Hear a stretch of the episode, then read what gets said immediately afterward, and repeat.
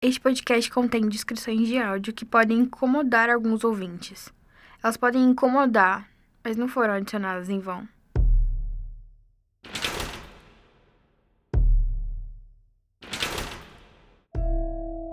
Em 28 de agosto de 2023, quando a gente chegou ao IML de Curitiba atrás de uma múmia e da história que estava por trás da lenda dessa múmia, não sabíamos o que nos esperava. De certa maneira, foi um tiro no escuro. Desde então, cerca de dois meses se passaram até este momento, enquanto gravamos esta narração.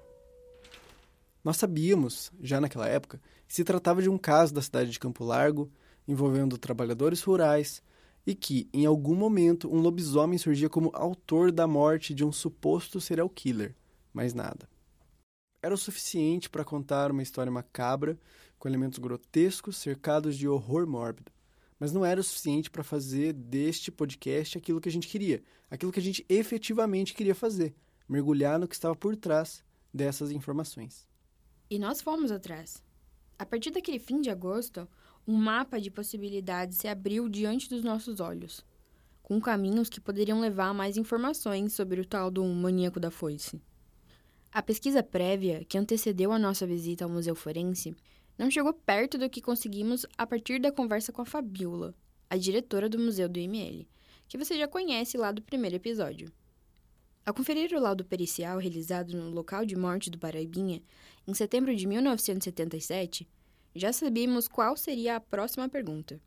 O que aconteceu com os envolvidos? Porque se, de alguma forma, o que havia de mais preciso sobre o caso estava bem na nossa frente, por outro lado, aquilo não respondia aos desdobramentos da briga entre os socieiros.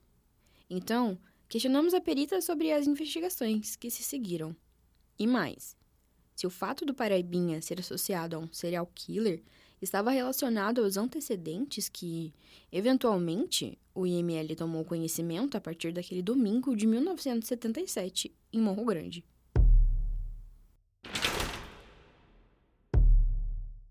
Não que a gente tenha conhecimento, sabe? Entendi. Também essa informação pode ter se perdido, né? Uhum. É, essa, porque isso é o que a gente consegue lá no, no, arquivo público, que a gente tem uma, uma sala enorme no arquivo público com todos os nossos laudos produzidos. Em papel, né? Hoje a gente não produz mais laudo em papel. Tente guardar essa última informação. Ela será bem importante daqui a pouco. Então, fazendo essa pesquisa lá, a gente conseguiu localizar o, o, laudo de local de morte dele, que é o tipo de documento que a gente produz mesmo, né? A gente não faz investigação, a gente não trabalha com é, depoimento, né? Então, a gente não vai interrogar ninguém, não vai... O nosso trabalho é restrito ao laudo pericial. Até hoje, de fato, esse é o trabalho do ML, basicamente. Podemos dizer que ele acaba no cadáver e a sequência é feita por outros profissionais de outras instituições. Pode ser que na época é, tenham contado para os peritos lá na época alguma outra coisa, mas isso não fica registrado porque não faz parte do nosso trabalho. Entendi. Talvez na delegacia vocês conseguissem encontrar o inquérito policial dele e aí no inquérito tivesse tenha esse tipo de dado. Polícia Civil? Polícia Civil. E era por esse caminho que tínhamos que seguir. O laudo pericial do local de morte do Paraibinha foi assinado por dois profissionais. Um deles ainda está vivo, o Djalma Pires. Depois de um trabalho de convencimento com fontes aqui da equipe do podcast, algumas sem sucesso, nós conseguimos localizar o Djalma, mas também não conseguimos estabelecer contato. Apesar de nossas buscas, ele recusou todas as nossas ligações mesmo explicando que queríamos falar sobre o Paraibinha, não tivemos retorno.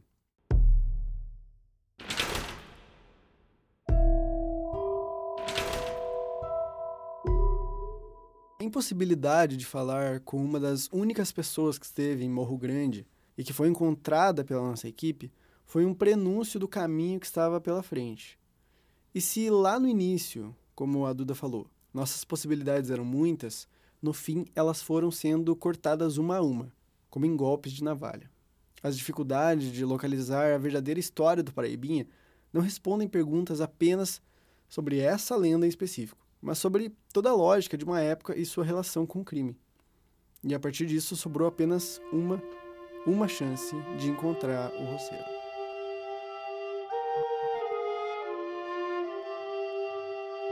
Caso Paraibinha. Esse é o primeiro caso abordado pelo podcast Cruz Credo. E nele, você vai conhecer a história da morte que gerou um dos serial killers mais lendários do Paraná. Ainda que essa seja uma afirmação bastante frágil. Eu sou a Maria Eduarda Cassins. E eu sou o Eduardo Veiga. A nossa equipe pesquisou, apurou e conversou com pessoas durante os últimos meses sobre um suposto matador chamado de Maníaco da Foice. Em três episódios, você vai entender como uma pequena briga na região rural de Campo Largo, cidade vizinha à capital Curitiba, ganhou as páginas de jornais e o boca a boca local, mas foi quase esquecida pela história oficial. Como uma boa lenda urbana, ela talvez permaneça com esse status. Episódio 3 Um processo perdido na história. O objetivo de um inquérito policial é investigar um fato supostamente criminoso e identificar o autor dele. Em geral, como no caso do Paraibinha, é a Polícia Civil quem conduz essa fase, já que é ela a autoridade que tem competência para realizar as investigações. A gente também já explicou isso lá no fim do primeiro episódio, se você estiver bem lembrado. O importante aqui, o importante de saber nesta altura, é que o inquérito policial é o primeiro passo da investigação após um potencial crime. Trazendo para o caso Paraibinha, esse momento deveria suceder à atuação dos peritos do ML, bem como a chegada dos policiais na Morro Grande. E foi exatamente isso que ocorreu. Segundo a imprensa que noticiou na época, três representantes da Polícia Civil do Paraná atenderam a ocorrência em Campo Largo. O corpo de Paraibinha ficou mutilado ao lado do barraco, enquanto que as únicas testemunhas desapareceram. Mesmo ferido, tendo perdido muito sangue, Oswaldo conseguiu chegar até uma condução e foi transportado para Campo Largo, onde policiais o levaram ao pronto-socorro. Quando a polícia de Campo Largo ficou sabendo do caso, por volta das 16 horas de domingo, o delegado Adamastor Lopes de Araújo, juntamente com o subtenente Moura e os policiais Antônio Ferreira e Israel Ribeiro da Silva, seguiram para o local. Como não conseguimos estabelecer contato com o perito Djalma Pires, o nosso segundo passo seria tentar falar com a própria Polícia Civil para tentar localizar Adamastor, Antônio ou Israel. Ainda que falar com eles não era exatamente o nosso objetivo. Pelo menos, não o principal.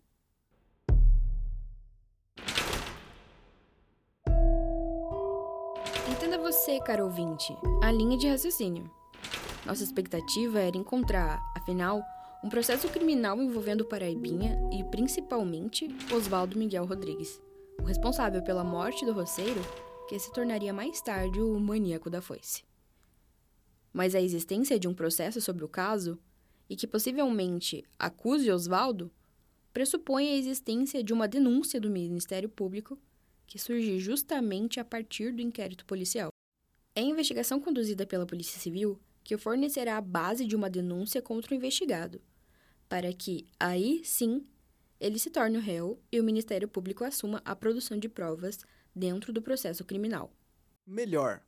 Mais do que a gente ficar aqui explicando como funciona toda essa operação por trás da investigação de um crime, que buscávamos localizar exatamente no caso Paraibinha, a gente resolveu trazer um consultor.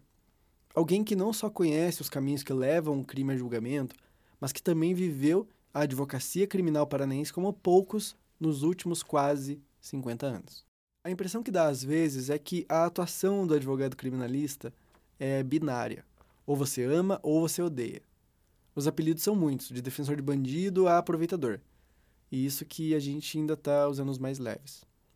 De qualquer forma, é uma ocupação muito mitificada. E o caso do nosso consultor não é diferente.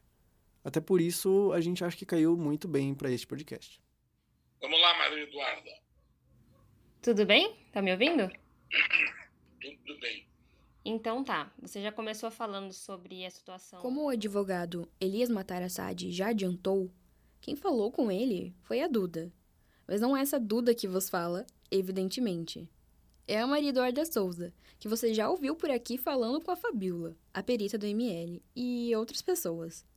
Ela ligou para ele em uma sexta-feira, entre uma sessão de processo em curso e outra entrevista que ele concederia no mesmo dia. O, entre aspas, doutor é disputado. Ele confirmou para nossa equipe que poderia falar com a gente apenas um dia antes daquela sexta-feira, pois ele talvez precisasse viajar para Joinville, cidade região norte aqui de Santa Catarina. Ele e seu escritório de nome Elias Matarassade e advogados associados atende casos em todo o Brasil. Dentre os associados, também estão outros membros da família Matarassade.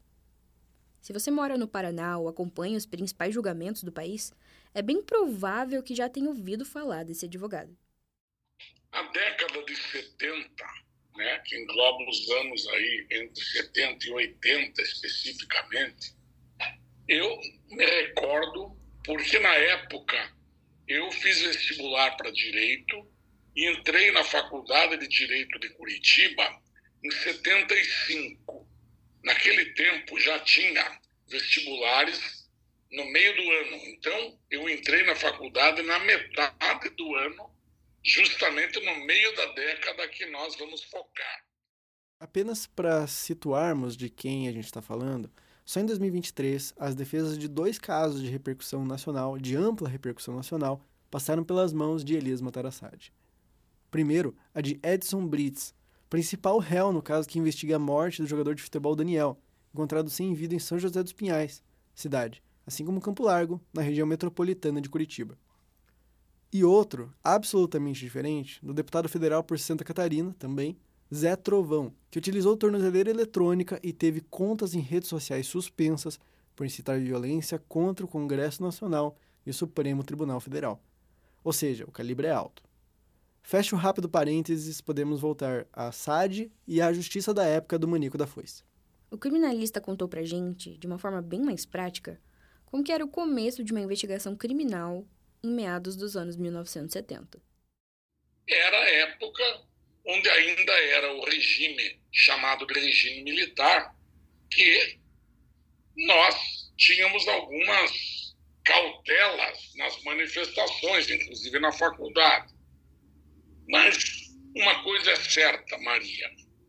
Quando a gente fala de processo comum que não envolve crime político, as coisas eram dentro de uma normalidade do Código de Processo Penal da época. Então, as coisas começavam assim.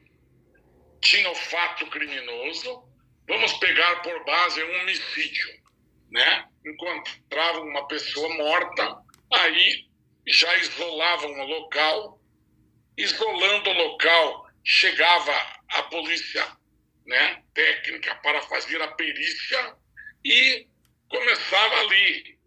Aí o delegado já ia atrás de, de testemunhas, os policiais civis procuravam quem viu, quem não viu, como foi, quais os motivos, quem é a pessoa que morreu, quem são os amigos, onde ela estava antes do crime. Então começava, né, a se estabelecer ali uma chamada investigação ou inquérito policial. Desde o começo da apuração do caso, a gente debatia internamente aqui, entre a equipe, exatamente que tipo de qualificação criminal a morte do Paraibinha receberia. Alguns documentos produzidos após a briga de 11 de setembro de 1977 confirmam que se tratou de um homicídio, com investigação consequente, provavelmente nos moldes do que narrou Elias. Outro arquivo obtido por meio do Instituto Médico Legal, além de cravar o homicídio, trouxe mais um detalhe que nos ajudou a seguir no rastro da investigação. E aqui agora a gente está falando é do exame de vestes e foices que foram encontrados. Neste pedido de perícia, foram encaminhadas nove foices, que teriam sido de uso dos trabalhadores rurais e utilizadas de alguma forma na briga. Um machado também compôs o conjunto de objetos submetidos a exames. Além dos instrumentos de trabalho, havia também uma mala de roupas ensanguentada. Mas uma pequena informação agregada nesse documento foi suficiente para a gente prosseguir com as buscas. Aqui, novamente, a diretora do Museu Paranaense de Ciências Forenses.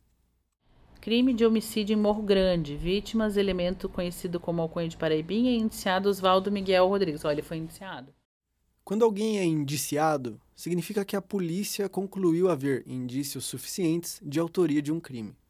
Na prática, é a conclusão do trabalho de investigação da Polícia Civil, que encaminha o caso para o Ministério Público, acreditando que há elementos que demonstram, minimamente, a justificativa para que determinado investigado seja denunciado e passe a condição de réu.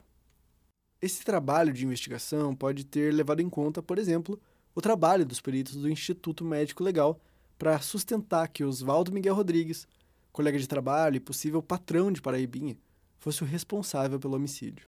No entanto, esses indícios de autoria não são provas. Eles podem, sim, contribuir com o andamento do processo criminal mais para frente, mas a coleta de provas em si só ocorre quando o Ministério Público assume a investigação e o réu tem amplo direito à defesa. Essa é uma distinção muito importante de ser feita. É por isso que, agora que sabíamos que o inquérito policial do caso Paraibinha existiu e foi concluído, não podíamos simplesmente pular essa etapa. Verificar o conteúdo do documento poderia ser, afinal, uma chave também para entender o trabalho da polícia nesta situação em específico. Mas, novamente, o caminho até chegar ao caso ganhou novas barreiras. Eu não sei, eu acho que ao longo do, do processo é difícil, às vezes, a gente conseguir informação, porque eu acho que tem duas coisas, assim, que são mais. Tem duas coisas que são mais decisivas, assim. Tipo, as pessoas acho que não têm receio de falar. Aliás, têm receio de falar, porque. Ou porque não sabem muita coisa sobre, ou porque não lembram coisas sobre. Ou porque simplesmente, sabe, existe algum tipo de. Sei lá. Porque não, não me parece que existe alguma dificuldade ética, não me parece que é isso. E parece que é algum problema mesmo documental, assim, sabe? Eu não sei o que você acha, mas, sei lá, peritos que trabalhavam, policiais que trabalhavam nesses casos, tipo do Paraibinha, eram tantos casos parecidos que às vezes eles só não lembram, ou também não há nenhum tipo de documentação que, sabe, facilite, facilite o trabalho. Não que seja uma questão pessoal, sabe? Ou profissional não quer falar, mas parece que é uma questão estrutural dessas instituições. Não sei o que você acha. Hum. Eu acho que é mais latente isso de ser uma coisa antiga, sabe? É uma época que os registros eram poucos, é, as coisas se espalhavam mais em boatos e tudo mais. Então eu acho que faltou um pouco dessa veracidade é, da época mesmo, né? Pela carência e tudo mais. Eu acho que isso. A gente precisa entender que em quase 50 anos, muita coisa mudou na organização das instituições de justiça e segurança pública. Isso ocorre também nas representações de cidades pequenas. Quando chegamos a Campo Largo, a gente ficou em um vai e vem entre o Instituto Médico Legal, a Delegacia da Polícia Civil e o Fórum Municipal. Esses dois últimos locais são específicos da cidade na região metropolitana da capital. Inicialmente, a delegacia nos informou que toda a documentação do caso Paraibinha, como de outras investigações antigas, já não constavam mais no arquivo deles. A partir de uma reestruturação dos fluxos de trabalho da Polícia Civil, tudo relativo a essas histórias permanecia sob a competência do Fórum de Campo Largo. Você lembra que lá atrás eu disse que tentamos localizar os profissionais Adamastor Lopes de Araújo, Antônio Ferreira e Israel Ribeiro da Silva, aqueles que atenderam a ocorrência lá em Morro Grande? Então, esse contato foi intermediado com a assessoria de comunicação. Mas eles nos informaram que não seria possível falar especificamente sobre o caso Paraibinha, apenas sobre a atuação da Polícia Civil na época do ocorrido. A gente já fica nessa de saber quem é realmente, qual das instituições é responsável por aquele dado, por aquela informação. Então, por mais que hoje seja claro, a gente ainda fica é, num labirinto, né, para achar a informação Sim. correta, aonde ela tá, aonde ela realmente foi comunicada. Imagina como que era toda a construção desse processo, né? É, e eu acho que, na verdade, assim, mais do que lamentar a gente não ter qualquer tipo de acesso a essas informações, a esses relatos, esses testemunhos, é a questão da gente lançar um olhar crítico exatamente sobre esse problema, né? Exatamente sobre o fato de que enfim, foi uma época em que esse tipo de prática existia é, e que é, é, parte de seu tempo, né? Mas que deve ficar datada, né? Que não é uma coisa que, enfim, não deve ser repetida e deve, deve ser criticada do ponto de vista de que não deve ser repetida, né? Propagada hoje em dia quando enfim, a gente acha que já tem mais informação e que já é possível fazer um tipo de documentação e conservação de informação melhor, né? Parece que serve de lição, né? Exato. Por mais que fique bem claro com o exame de vestes e foices que, para a polícia, Paraibinha seja a vítima e Oswaldo Miguel Rodrigues seja, ainda que preliminarmente, o provável homicida, a gente reforça que provas só existem a partir do processo criminal. A ampla defesa que existe a partir do momento em que um juiz ou uma juíza aceita a denúncia é a forma de garantir os direitos do acusado e tentar evitar, quando é o caso, que seja cometida uma injustiça contra ele. Mas, como relembra o criminalista Elias Matarassad, esse período, mais ou menos metade da década de 1970, não era nada flexível com a defesa de pessoas como, ao que tudo indica, era tanto Paraibinha quanto Oswaldo. Pobres. Quando tinha acusado pobre, né, tinha uma lei, que é a Lei 1060, Lei 1060 de 1950, tratava das defensorias públicas. O que, que significa isso? O pobre, ele não tinha dinheiro para contratar advogado e não existia defensoria pública então, o juiz da comarca, ele nomeava advogados da cidade ali para patrocinar os interesses de uma pessoa que não tinha condição de constituir advogado. Chamávamos de hipossuficientes, né? A, a Constituição Federal acabou adotando depois, em 70, ou melhor, em 88, acabou adotando essa terminologia. Hoje, felizmente, tem defensoria pública. O Paraná foi um dos últimos estados a regulamentar legalmente a defensoria pública, o que ocorreu apenas em 2011. Mas na época, o juiz poderia nomear, inclusive, acadêmicos de direito para fazer defesa de interesse de pessoas que não tinham condição. Para entender essas e outras particularidades de como ocorreu o andamento do caso, a gente questionou o Fórum de Campo Largo sobre o acesso aos desdobramentos judiciais da morte do maníaco da foice. Acreditando e, na verdade, arriscando que a denúncia com base no inquérito policial havia sido aceita pelo juiz local. A gente buscou diretamente o processo criminal. Mas enquanto nós procurávamos maneiras de encontrar o material, o fórum nos informou que não poderiam localizar o processo sem um número de identificação. Essa informação não estava no nosso alcance e nem das instituições envolvidas. Mas a gente insistiu para que as buscas fossem feitas também utilizando, por exemplo, os nomes de Oswaldo e Carlitos Ramos de Oliveira, a única testemunha ouvida pelo Instituto Médico Legal. Mas até aquele momento, nada. Quando a Fabiola comentou sobre as mudanças na produção de laudos periciais, eu pedi para você, ouvinte, se atentar àquele detalhe.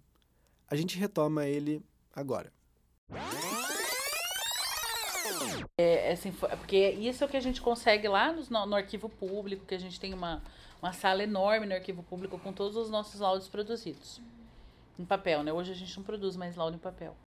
O abandono ao papel e a adoção de trabalhos exclusivamente digitais também vale para o Fórum de Campo Largo. Se essa alteração, por um lado, otimiza o armazenamento de processos que, de fato, são volumosos, por outro, acaba deixando para trás muitos materiais impressos que não foram digitalizados, não sobreviveram a essa época. Não precisaria, mas acabou sendo uma consequência. E aí, ao buscar um processo antigo, como era o que estávamos fazendo, o sistema não encontra o documento. Essa possibilidade ficava na nossa cabeça, alternando também com algo talvez mais pragmático, a denúncia não foi aceita e o inquérito foi arquivado. Até que uma fonte que falou com a nossa equipe confirmou que o processo estaria, sim, nos arquivos do judiciário local, especificamente na vara criminal da cidade. Ela ainda comentou que a lenda do maníaco da foice é um assunto dentro do fórum, é um tópico dentro da instituição, ou seja, ainda que passe despercebida pelos sistemas processuais, quem circula pela vara criminal sabe bem do que se trata. E ainda que primeiramente frustrada, a nossa insistência começou a dar resultados, no mínimo reconhecíveis. A equipe do fórum, não conseguindo localizar o documento, conforme nos foi dito, pediu informações ao próprio IML.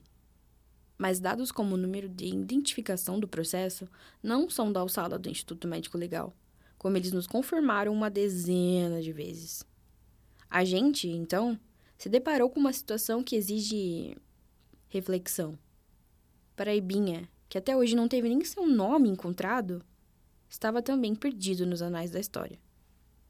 É necessário reconhecer que os parâmetros de registro de crimes que temos hoje não podem ser comparados aos de setembro de 1977, e que é natural que muita coisa se perca nesse meio.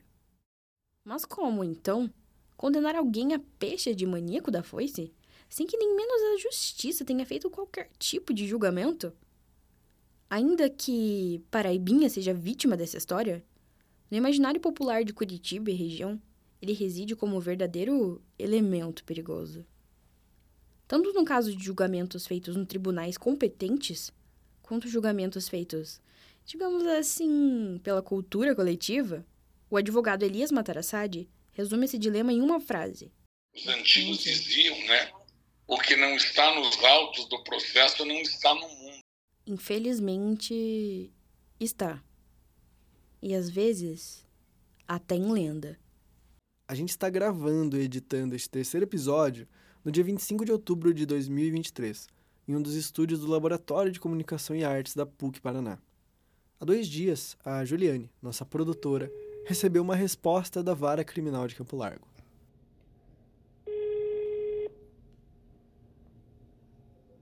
Vara Criminal, Célio, boa tarde. Oi, boa tarde. Quem fala? Uma semana antes, ela foi informada de que teria que fazer o pedido de acesso ao processo diretamente com a juíza da vara criminal, Fabiana Cristina Ferrari. A gente tentou falar com ela, com a juíza, mas nem foi necessário. Gente está fazendo um projeto final da faculdade. Exatamente. Ah, tá. Seria a nossa última aposta. A gente já encontrou o processo, está fazendo toda a parte de digitalização, tudo mais, mas eu acredito que vai demorar uns dias ainda para a gente poder disponibilizar alguma coisa. De 15 a 20 dias, conforme a estimativa da vara criminal.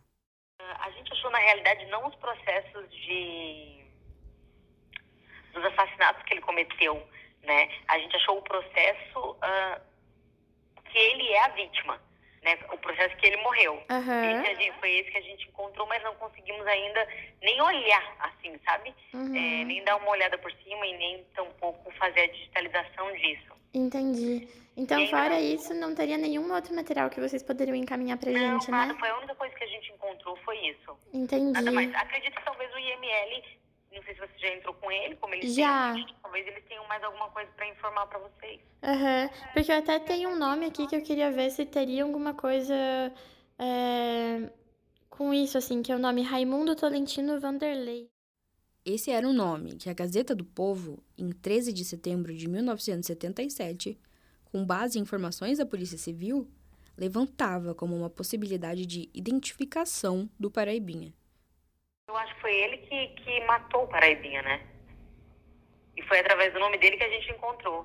Porque na realidade no processo não tem o nome do Paraibinha, só tá como Paraibinha. Exatamente. Exatamente. Também não tem o nome. Porque a gente também tem o nome do Oswaldo, né? Aparentemente esse seria o que matou ele. Ah, entendi. É, eu lembro que é um nome mais ou menos assim, o que matou. E é, foi através desse que a gente encontrou o processo. Não foi através do Paraibinha, porque só tá o apelido. Exatamente. Daí o É nome Raimundo é poderia ser um possível nome, sabe? Ah, não, é, o Oswaldo é o que matou. E a gente achou o processo. Entendi.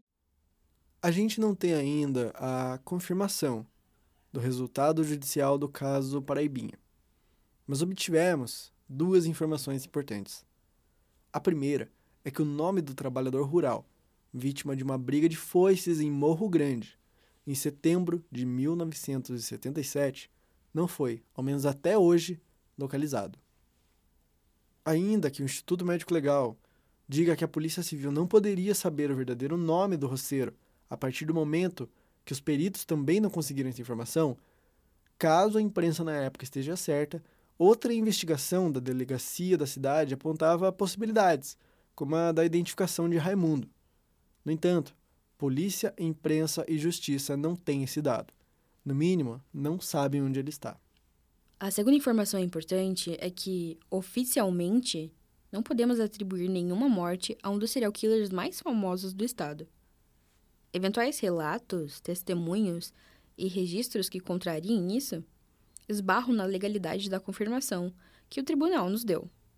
Não queremos deslegitimar outras narrativas sobre a mesma história.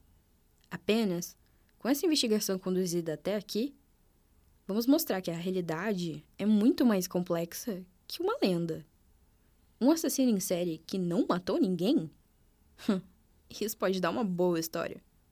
Novamente, não estamos nos precipitando, mas te convidando, você, ouvinte, a pensar junto com a gente a complexidade de afirmar aquilo que nem mesmo a história oficial, até o momento, pode afirmar.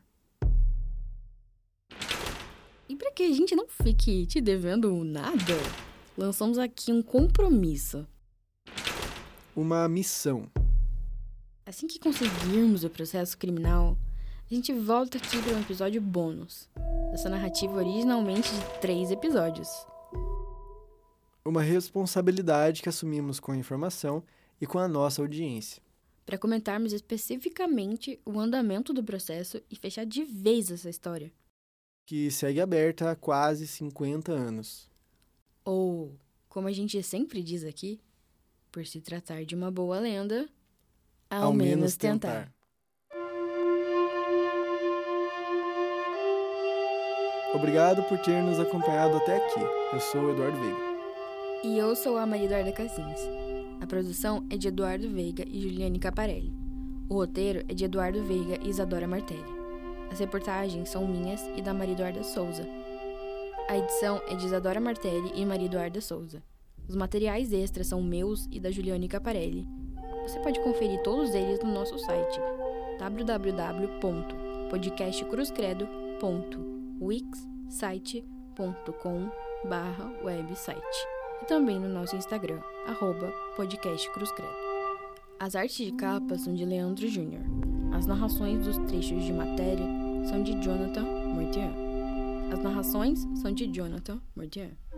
Esse projeto tem parceria com a Biblioteca de Curitiba, a Zumbi Walk Curitiba e o Clube de Criminologia da Pontifícia Universidade Católica do Paraná, Campus Curitiba.